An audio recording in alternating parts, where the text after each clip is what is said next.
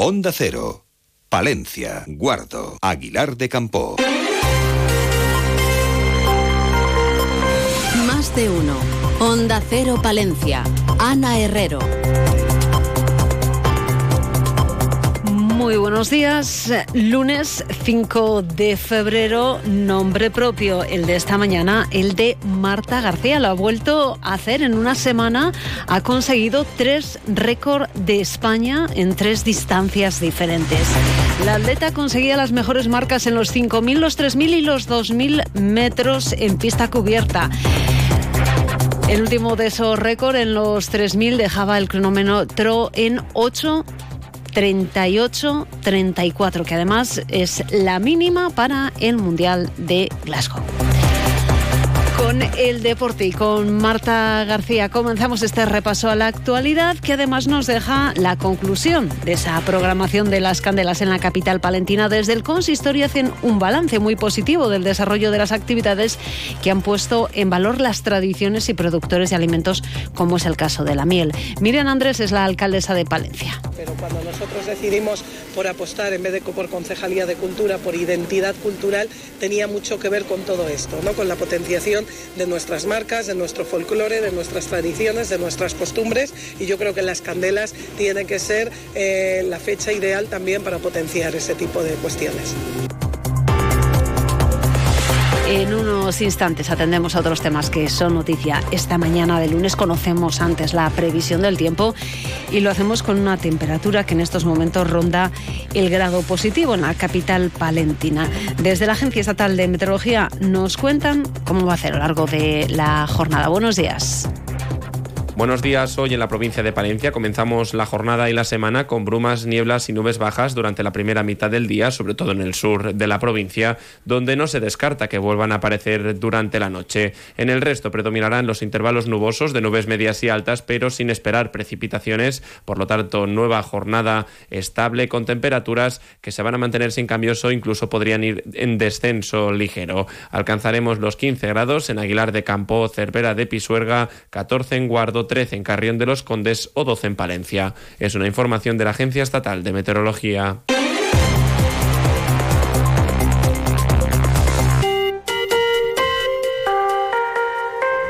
8 y 23 minutos, el zoólogo Juan José Luque Larena afirma que lo más inteligente y de sentido común es admitir que las plagas de topillos son un problema cíclico, que los ciclos son cada cinco años y que hay que adaptarse a los mismos. Así lo afirmaba en más de uno Palencia, donde apuntaba que realmente son un problema en una zona muy concreta, que es en tierra de campos de Palencia y Valladolid, y por lo tanto es aquí donde tenemos que afrontar el mismo. Así destaca el papel que la investigación juega para predecir la presencia de roedores, su número y cuándo van a darse dichas plagas. Un trabajo que está desarrollando, entre otros, Fernando Jubete, gracias a un proyecto con lechuzas campestres. Como estos animales pueden utilizarse las lechuzas campestres concretamente como centinelas de dónde hay roedores en cada momento, porque cuando no están aquí dices dónde están estos bichos si solo comen topillo.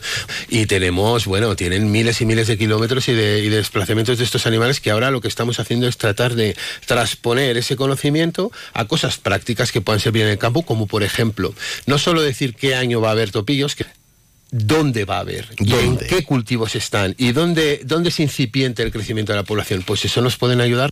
Además del problema que supone para agricultores y cultivos, Luque Larena afirma que aún es más preocupante el problema para la salud de la gente que trabaja en el campo, a los que pide que sean precavidos. Mm, ese, ese, es el problema. Para mí ese es el problema con mayúsculas. Claro.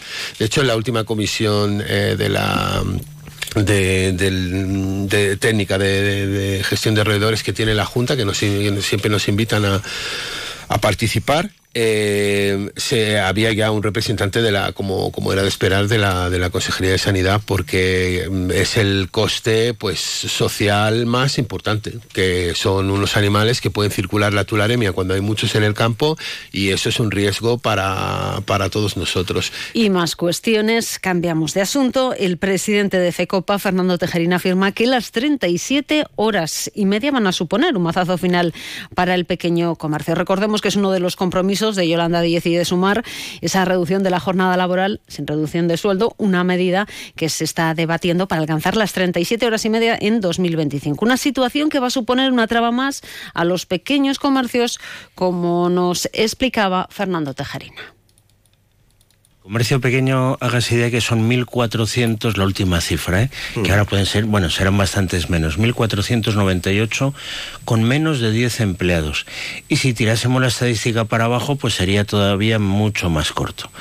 ¿Qué pasa? Entre la subida salarial que implica eh, quitar 2,7 eh, horas a la semana, más la pérdida de esas horas de trabajo en una tienda pequeña, pues nos va a suponer la ruina ya que estamos bastante arruinados, pues va a ser el, el, estoque que nos están clavando eh, quien sea. Se me está rompiendo el zapato. Vamos al zapatero que ahora tiene fácil solución. Aguanto un poco más. Lo ves, al final no solo lo ha roto, también te has hecho daño. Con tu boca pasa lo mismo. Postergar un tratamiento solo trae peores consecuencias para tu salud oral y general. Cuida tu boca, construye un futuro saludable. Colegio de Odontólogos y Estomatólogos de la Octava Región. 8 y 26 minutos, ahora hablamos de nuestro mundo rural. Onda Cero con el mundo rural palentino. En Onda Cero hablamos de nuestros pueblos, de sus gentes e iniciativas.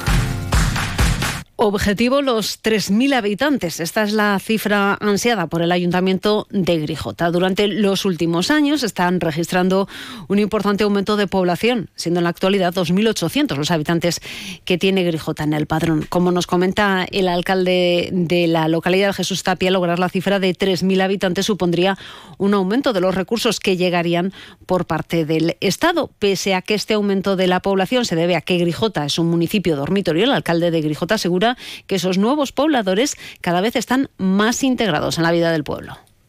Tenemos que reconocer que al final, pues Grijota es un pueblo dormitorio, pero que desde, las, desde el ayuntamiento y de los colectivos sociales estamos trabajando para que toda la gente que está viviendo allí se involucre más en la vida social y, en el día a día del municipio. Y yo creo que se está consiguiendo, la verdad.